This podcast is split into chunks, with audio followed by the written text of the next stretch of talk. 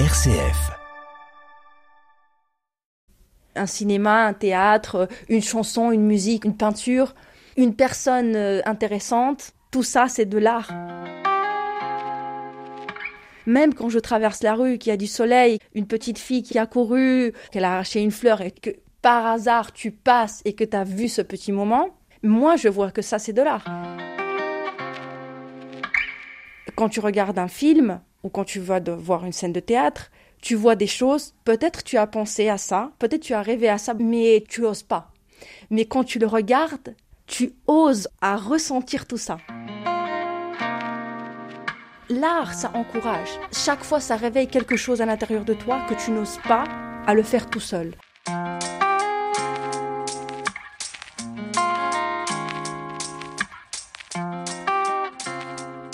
Chaque enfant, chaque femme, chaque homme a une histoire. Il ou elle est façonné par des rencontres qui l'ont mis en chemin, par des expériences qui l'ont marqué à jamais, par des douleurs parfois innommables et par des joies immenses par la suite des jours vécus depuis le premier cri, par des lieux et par des moments. Chacun, chacune est le fruit d'une histoire en mouvement, toujours en chemin, infinie jusqu'au dernier souffle. Chaque histoire est fragile et forte à la fois, irréductible, universelle pourtant, car ces histoires tissent le monde, elles s'enchevêtrent et font du commun, de la fraternité, de la violence parfois, de l'incompréhension, et tellement de joie. Dans Mais pas que, le podcast qui va au-delà des préjugés, on se met à l'écoute de ces histoires fragiles, de ces autres dont les récits peuvent nous changer à jamais.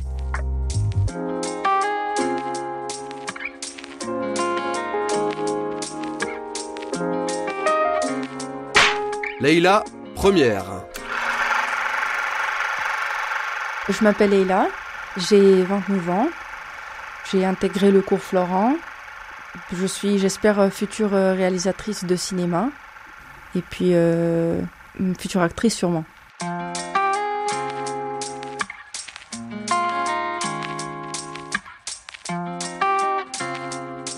Aujourd'hui, ce matin, je me suis réveillée en regardant des vidéos sur YouTube de Quentin Tarantino, comment il écrit ses films, comment il écrit ses scripts j'ai réfléchi après à ce que j'ai vu, ce que j'ai entendu.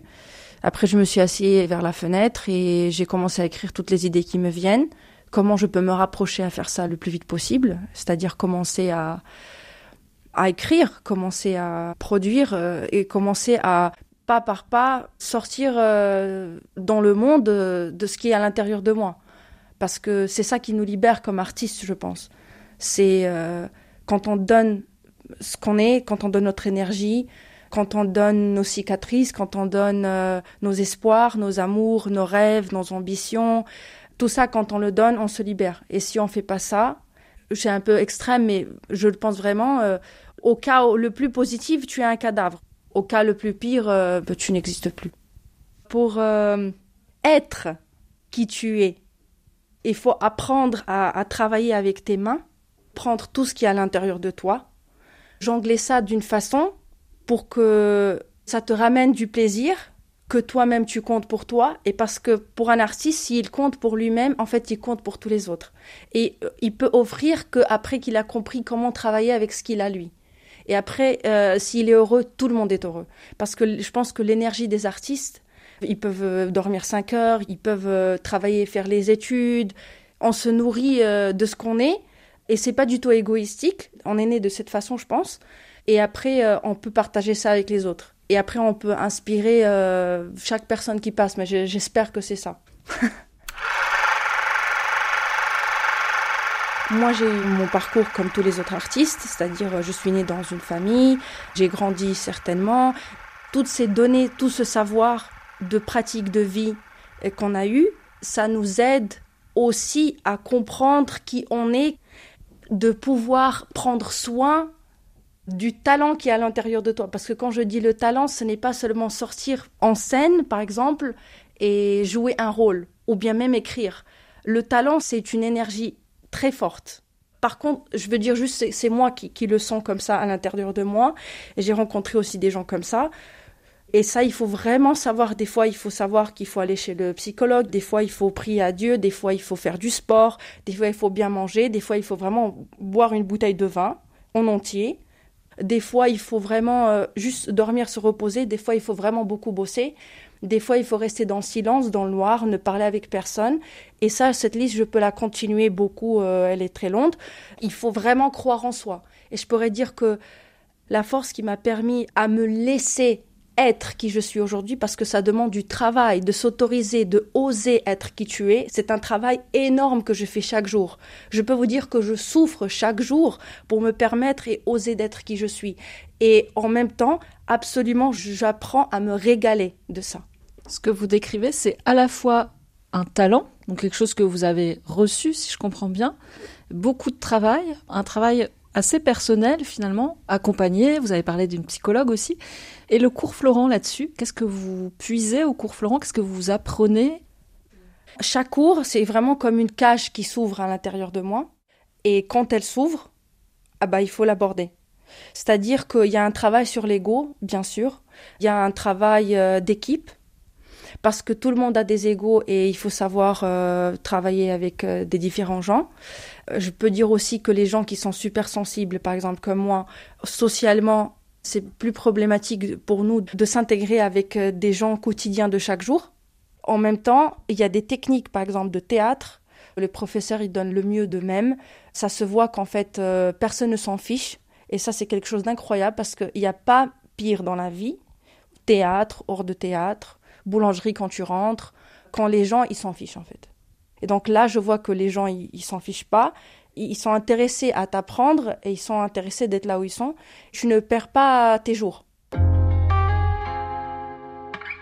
Au début, on a compris, enfin dans ce que vous disiez, que pour vous, le théâtre, le cinéma, tout ça, c'est de l'ordre de l'évidence personnelle. Et en même temps, vous avez dit, c'est pas non plus de l'égoïsme, c'est aussi pour les autres. Pour vous, qu'est-ce que l'art apporte au monde en fait? Il y a un professeur qui m'avait dit que ça permet à voyager. Et en plus, j'ajouterai euh, un cinéma, un théâtre, une chanson, une musique, en fait, une peinture, une personne euh, intéressante. Tout ça, c'est de l'art. Parce que moi, je le vois un petit peu différemment, c'est que même quand je traverse la rue, qu'il y a du soleil, qu'il y avait une petite fille qui a couru, qu'elle a arraché une fleur et que par hasard tu passes et que tu as vu ce petit moment, moi, je vois que ça, c'est de l'art. Et si on parle plutôt spécifiquement pour répondre à, votre question, je dirais que ça te donne la liberté d'oser, de te retrouver dans des moments où toi, dans la vie, tu n'oses pas. Quand tu regardes un film ou quand tu vas voir une scène de théâtre, tu vois des choses, peut-être tu as pensé à ça, peut-être tu as rêvé à ça, peut-être tu as fantasé à ça, mais tu n'oses pas. Mais quand tu le regardes, tu oses en fait à ressentir tout ça. Je pense que tout ce qui est lié à l'art, ça te permet à encore devenir plus courageux et ouvrir n'importe quel de tes côtés de ton potentiel. En fait, je ne veux pas dire que seulement créative, mais ça peut réveiller n'importe quoi. Ça peut réveiller qu'en fait ton voisin, vous êtes amoureux, mais, mais vraiment dix ans, on est tête à tête. Mais est-ce que je vais pas ouvrir la porte et faire la même chose que la dame elle a fait euh, en regardant le film Je vais juste lui apporter un café. Il va dire pourquoi Je vais dire, ben, j'en sais rien, j'ai voulu. Et après il comprend, mais mais c'est vrai, mais pourquoi pas? Et du coup, euh, je sais pas, il y a quelque chose qui se passe et dans trois mois, ça se trouve, ils sont mariés. Mais je sais pas, mais l'art, ça encourage. Chaque fois, ça réveille quelque chose à l'intérieur de toi que tu n'oses pas à le faire tout seul. Ça réveille. Et justement, vous, qu'est-ce qui vous a euh, fait ça? Est-ce qu'il y a comme ça des gens, des réalisateurs, des œuvres qui particulièrement vous transportent, quoi, et vous font ça? Je sais pas, je sais pas si vous êtes prête à cette réponse mais c'est tout ce qui est à l'intérieur de moi. Il faut que ça sorte. Il y a des côtés de moi qui ont besoin de guérir, c'est-à-dire que j'ai besoin de mettre au monde euh, des côtés euh, qu'il faut lâcher prise, quoi. Il y a des côtés de, chez moi, de fantasmes, de, choses merveilleuses, de incroyables, une folie, quoi. Des folies qu'il faut sortir, parce que sinon, bah, on va pas tenir. Il faut, il faut que ça sorte.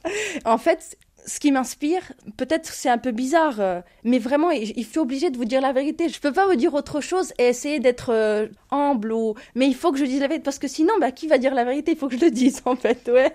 Euh, mais c'est ça, c'est tout ce qui est à l'intérieur de moi. Il faut que ça sorte. Et quand ça sort et que c'est bien formé, on va inspirer, on va partager et il y a des gens qui vont se libérer à travers ce qu'ils vont voir.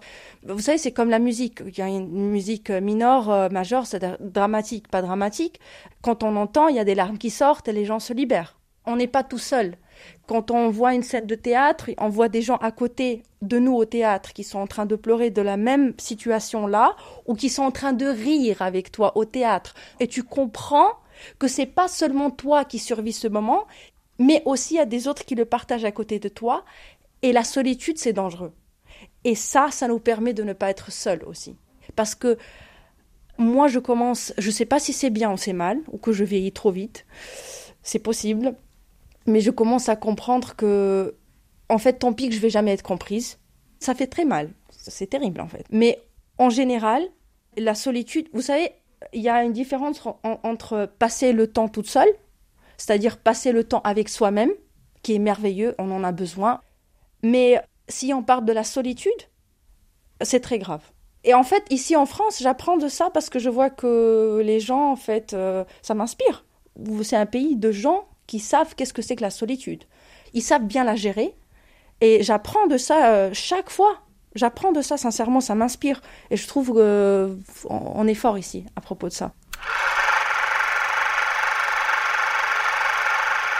tout ce que vous dites depuis le début, ce que vous portez, ce qui doit sortir et qui est la raison pour laquelle vous voulez faire du théâtre et surtout du cinéma, ça vient d'où en fait? Comment ça commence ce désir-là Toute petite déjà? Depuis que j'avais 5 ans, il était une fois, je me rendais pas encore compte et je commençais à voir juste des séries à la télé, des séries, des films, en fait tout ce que je voyais, même si c'était pas top, ça m'était égal en fait, parce que je voyais des rôles principaux ou d'autres rôles qui m'inspiraient, et je m'inspirais de tout ce qui est possible, même ce qui n'était pas top, pour le plus vite possible, après que la série ou le film que j'ai regardé se finisse, tout de suite je me mettais, en fait, j'avais ni faim, ni froid, ni chaud, tout était super. Et je commençais tout de suite à pratiquer de jouer ce que je, viens de voir. Il y a une bagarre entre des amoureux, bah, je fais la femme, je fais l'homme, rarement je jouais des enfants, je trouvais c'était trop facile. Mais tout de suite, je me mettais en fait à reproduire ce que j'ai vu et toujours à ajouter quelque chose de moi parce que sinon euh, c'est comme si j'ai rien fait. Vous vous souvenez de ça ou on vous a raconté? Absolument, je me souviens de tout. Je me souviens de tout, absolument. Il n'y a personne qui m'a raconté ça. En plus, j'essayais de le faire quand personne ne me voit. Bien sûr qu'il y avait des membres de ma famille qui voyaient que je fasse ça. Et ça se passait où, ça, à 5 ans? J'étais au Maroc.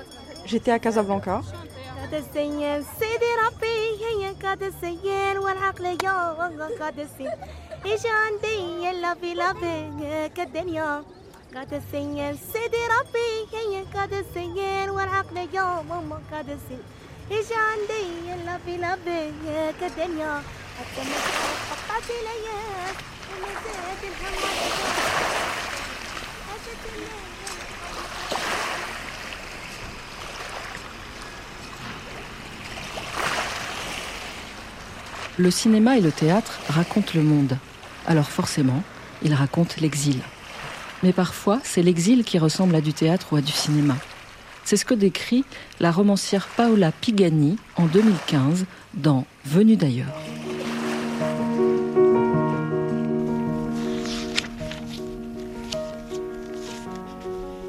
Avait commencé pour eux une longue représentation théâtrale. Il fallait jouer le rôle unique des demandeurs d'asile ne pas essayer d'en faire plus, entrer dans la peau des requérants, s'armer de patience et acquérir tous les codes, apprendre à répondre aux questions et à prononcer des chiffres, donner des dates, beaucoup de dates. Naissance, arrivée sur le sol français, mort du père, exode, nombre de frères et sœurs, nombre de jours, de mois passés avant la frontière, après la frontière, nombre de kilomètres, nombre de vaccins à recevoir, de papiers à fournir, nombre de jours d'accueil possible, nombre de jours à ne pas dépasser avant d'envoyer le dossier de demande d'asile à l'OFPRA, nombre de semaines à attendre la réponse. Le probable, l'improbable. Et en attendant, vivre. Au milieu d'hommes, de femmes et d'enfants, venus du monde entier. Rwanda, Mali, Turquie, Sri Lanka, Tchétchénie, Chine, République du Congo. Arrivés jusqu'ici le plus souvent par miracle, sur une île boisée, entourée d'une France inconnue. Leïla, deuxième. Je m'appelle Leïla, j'ai 29 ans, je viens d'Ukraine, je suis réfugiée ukrainienne. Je suis rentrée en France le 17 mars 2022.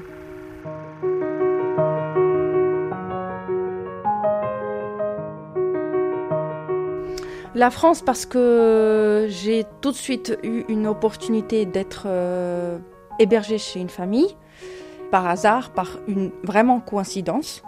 Et la France parce que c'est ma langue paternelle. Donc votre père est français Il était marocain, chilien, et comme euh, on, habitait au Maroc, euh, on parlait avec mon père que en français à la maison. Mais dans la rue, euh, je parlais arabe parce que je jouais au foot avec des garçons, pieds nus, tout ça. J'adore. Je suis née en Ukraine. À l'âge de trois ans et demi, j'ai quitté l'Ukraine avec les amis de mes parents. Je suis venue au Maroc et j'ai grandi au Maroc avec ma grand-mère, mon oncle. Après, il y avait euh, ma mère avec mon père qui redébarquent et puis j'habitais avec eux. Et puis, euh, à 13 ans, j'ai quitté euh, le Maroc et on s'est installé en Ukraine avec ma mère et mes sœurs. De chaque culture où j'habitais, j'ai pris le maximum de choses qui pourraient m'enrichir. Après, je pourrais dire que, autant que personne, et là je comprends que je suis un artiste, même si j'ai pas fait encore grand chose à part les cours, mais je sais qui je suis et ça, ça change pas. Je peux dire que j'étais acceptée dans les deux pays et en même temps acceptée nulle part. Et c'est-à-dire que, par exemple, tout ce qui se passe en Ukraine, je souffre absolument de tout ce qui se passe. Pour moi, c'est une drame personnelle, terrible, terrifiante, c'est un horreur. En même temps, je ne peux pas dire que j'appartiens à n'importe quel pays. J'ai un passeport ukrainien, je suis reconnaissante aux années que j'ai vécues aussi au Maroc et tout ce que cette culture m'a donné. Et si vous me demandez aujourd'hui qu'est-ce que j'ai bu, bah, j'ai bu du thé avec de la menthe marocain. Dimanche prochain, j'ai mangé un casse-croûte avec la confiture et de l'huile d'olive, ça c'est super marocain. Et si vous me demandez ce que j'ai bu par exemple hier euh, au déjeuner, bah, j'ai bu un thé ukrainien que ma copine m'a envoyé pour mon anniversaire. Je pratique tout ce que j'ai eu de ces deux cultures chaque jour. Au niveau de ma mentalité, c'est aussi, euh, j'ai pris euh, des choses de là-bas et de là-bas, et c'est tout, ça, c'est riche. J'ai de la chance. En même temps, je ne peux pas dire que j'appartiens à n'importe quel pays au monde. Je sais pas du tout. Et en France, je me sens bien en fait. Je, je comprends tout à fait la mentalité. J'ai des valeurs à partager. Et bien sûr que je pourrais pas dire que je suis française et non marocaine et non ukrainienne. Et je sais pas. En disant ça, j'ai en même temps, j'ai peur que les gens comprennent, qu'ils vont entendre ça, parce que je sais pas, mais je voudrais bien qu'on comprenne ça bien, ce que je dis, parce que c'est important pour moi. Mais moi, je veux dire que dans ma vie, j'ai souffert. Je n'ai jamais compris, en fait, est-ce que j'appartiens à un pays ou pas? Est-ce que j'appartiens à un groupe de gens ou pas? J'ai vraiment beaucoup travaillé sur moi, sur ça. C'est pas parce que je pense que je suis spéciale ou quoi que ce soit et que, ah bah, non, c'est pas du tout ça. J'ai vraiment beaucoup travaillé sur ça et je continue à travailler sur ça pour euh, un peu m'identifier et être avec des gens. Et je peux dire qu'avant aussi, euh, quand j'étais en Ukraine, j'étais chrétienne. Je lisais la Bible, j'allais à l'église, je servais à l'église et j'ai, comme beaucoup de gens m'ont aidé, j'ai aussi beaucoup aidé d'autres gens. Quand j'avais euh, de 13 ans à 16 ans, j'étais à l'église et tout ça. Et même là-bas, j'ai jamais encore arrivé à sentir que je suis acceptée par un groupe de personnes ou un pays où, alors que je travaille encore, j'ai 29 ans, je travaille encore sur ça et j'y arrive pas encore. Mais euh, il faut pas non plus s'inquiéter pour moi trop fort parce que je veux pas que voilà. Euh, j'ai des amis, j'ai des très bons amis et ça j'ai de la chance. Donc ça va, ça va, ça va. si on dit de vous que vous êtes une personne exilée, est-ce que ça vous parle ou alors ben, du fait de ce que vous venez de dire finalement euh, c'est pas très adapté? Je, vais répondre de cette façon. Ça veut dire que je crois très très fort que dans la vie on peut pas s'en sortir tout seul. Je serais pas aujourd'hui là, on ne serait pas en train de parler Et en plus, je ne serai pas vivante et je ne serai pas en France, dans un pays de fromage. J'adore. Et un pays de valeurs, parce qu'il y a beaucoup de valeurs et j'aime bien les valeurs des gens. Oui, je veux dire que dans la vie, on ne s'en sort pas tout seul. On a vraiment besoin de un et de l'autre pour arriver à beaucoup de choses, même pas des choses grandes et ambitieuses, mais même des choses de chaque jour. Des fois, on, a, on rentre, on a juste besoin que quelqu'un nous tienne la porte pour qu'on rentre avec un, un café dans son bureau ou quoi que ce soit. C'est très très important. Et c'est-à-dire que en France, il y a tellement de gens qui m'ont aidé, mes deux familles d'accueil, les gens que j'ai rencontrés dans les associations qui m'ont aidé à intégrer le cours Florent, les gens que j'ai rencontrés de chaque jour, même pour des questions, mais super quotidiennes, c'est-à-dire même où faire, euh, par exemple, je sais pas, mon assurance maladie ou tout ça, mais c'est des choses qu'on galère chaque jour. On arrive en fait à rien tout seul, mais, mais à rien. Des fois, ça peut paraître, euh, de la façon quand je parle et tout ça, que je suis indépendante je suis obligée de me dire que je suis indépendante et de l'apprendre chaque jour dans ma vie.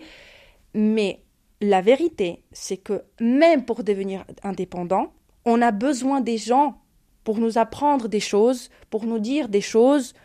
Moi, je crois qu'on a besoin un de l'autre, très très fort.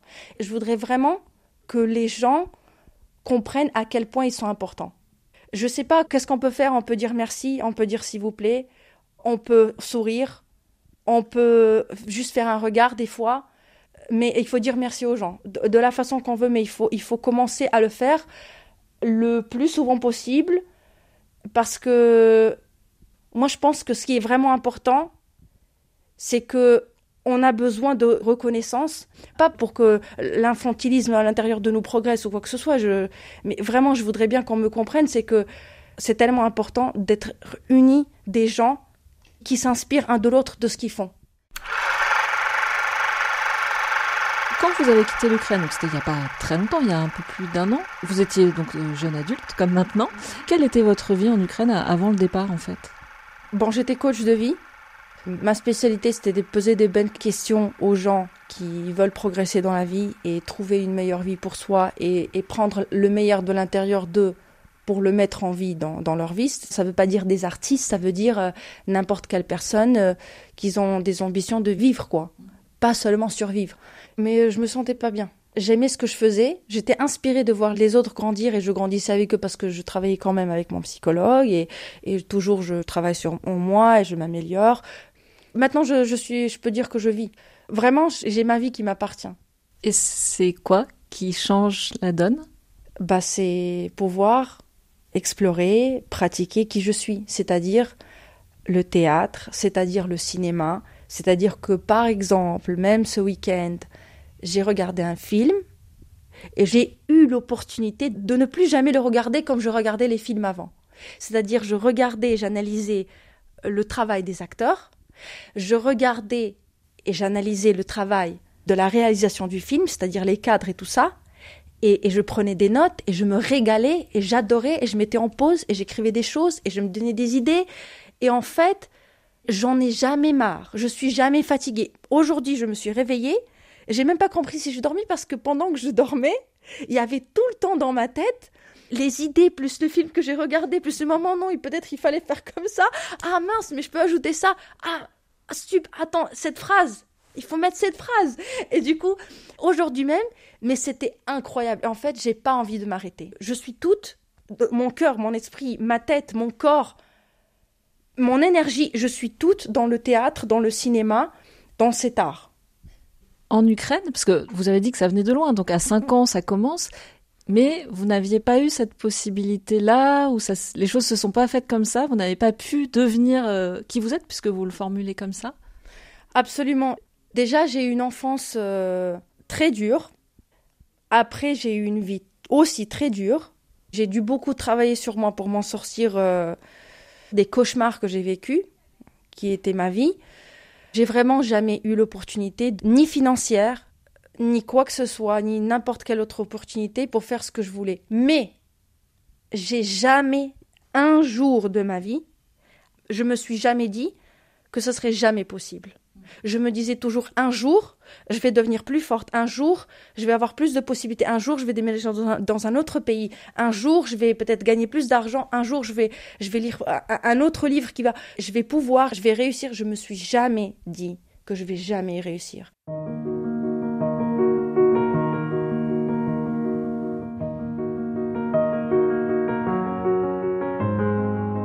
Dans ma lettre de motivation pour le cours Florent, j'avais écrit mon parcours, euh, comment je suis sortie de l'Ukraine. C'était un parcours de 10 jours pour sortir euh, de la ville où j'étais. Tout était bombardé, tout, tout tiré. Tout, en fait, euh, il y avait la neige qui tombait très très fort et la voiture ne fonctionnait plus. C'était une voiture qui était absolument cassée et pourrie. Et j'étais euh, moi et un ami à moi. Il faisait très froid. Et moi, en plus, j'ai l'allergie au, au, froid. Donc, euh, il y avait un moment quand j'ai dû marcher sur la neige avec mes baskets, parce que j'avais mis des baskets, parce que j'ai pensé que si je dois courir ou m'enfuir ou quoi que ce soit, il faut que ça soit euh, quelque chose qui est confortable à faire. J'avais un petit sac à dos où j'avais mes documents. D'identité, donc Exactement. Et j'avais pris une, un petit sachet de cacahuètes parce que je me suis dit c'est des protéines. Si je vais avoir faim et je me retrouve que, que je n'ai pas mangé quelques jours, au moins c'est des protéines, quelque chose qui va pas pourrir. C'est tout ce que j'avais dans mon petit cartable. Quoi. Il y avait un moment que la voiture ne marchait plus. Mon ami me dit bah il faut qu'on fasse marche arrière. Si on fait marche arrière, euh, on n'a pas beaucoup traversé. Ça va nous prendre cinq jours peut-être. Dans le froid incroyable. En fait, je l'ai rien dit, en fait, mais il a vu que c'était un non dans, mes yeux. Mais il était catégorique pour qu'on fasse marche arrière parce que on peut se faire tuer à n'importe quel moment, mais il y a la guerre. Tout se bombarde, tout se tombe, il n'y a, a, pas d'essence, tout est bombardé, rien. Et du coup, à ce moment-là, je, je marche. J'ai fait 7 heures de marche à pied avec mes baskets qui rentrent dans la neige. Je sentais pas mon corps. Moi, j'étais, sincèrement, j'étais aperçu qu'on va me couper les pieds, même si j'arrive et si je survis, et même si on me tue pas, et on me viole pas, pas dans la route ou quoi que ce soit. Pendant que je faisais les 7 heures de marche, je pensais seulement à une chose. En fait, quand c'est tellement terrible, il y a certainement quelque chose qui va te tenir. Si je serais maman, c'est sûrement mes enfants, mais je pensais à mon rêve, à tout ce que j'imaginais à partir de 5 ans. Parce que pendant ma vie, chaque fois quand j'avais des moments terribles de souffrance et que je me disais, bah, j'en peux plus, je, m'en sortirai pas, je pensais à la scène, ma performance, que ce que je suis en train de faire, et que les gens aiment ça et qui sont inspirés. Et qu'il y a la vie entre le regard de moi et les gens pendant que je fais ça. C'est tout le trajet à pied, les 7 heures de neige, c'est des conditions non seulement le froid, non seulement que tu peux plus marcher, ça bombarde, il y a les coups de feu. Tu... En fait, euh, moi, la plus grande peur, c'est même pas qu'on me tue, puisque je suis une femme. La première chose que je pense qu'on qu pense, à quel point on soit forte euh, ou quoi que ce soit, on a toujours peur, c'est notre instinct premier, on a toujours peur qu'on nous viole. Après tout ça, euh, mes pieds, ça, ça a pris des semaines pour que ça guérisse. Heureusement, on m'a pas coupé ni les pieds ni ça, je sais pas pourquoi. Euh, c'est grâce à Dieu, quoi, c'est incroyable. Ouais, les restes, c'est l'histoire, mais voilà, c'est ce que j'ai pensé pendant les sept heures que je marchais.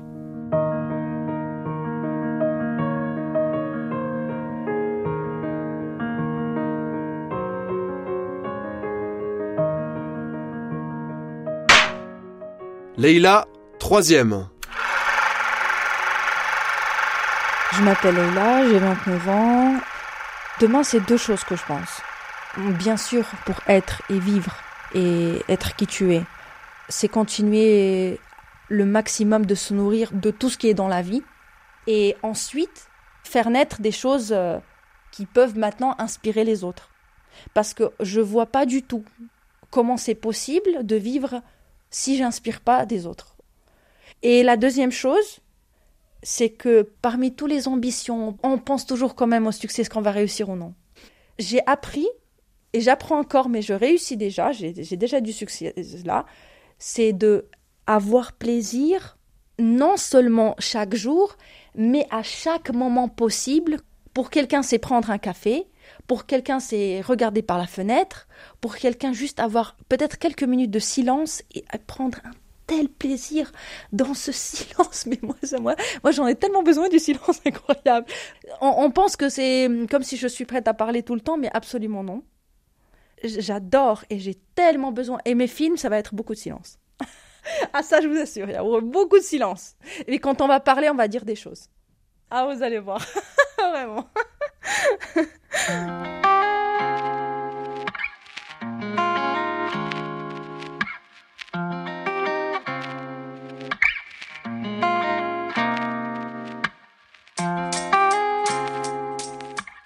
Mais pas que, c'est le nouveau podcast RCF pour aller au-delà des préjugés. Se mettre à l'écoute d'autres vies dont les récits peuvent nous changer à jamais. Écouter des expériences, des joies, des douleurs.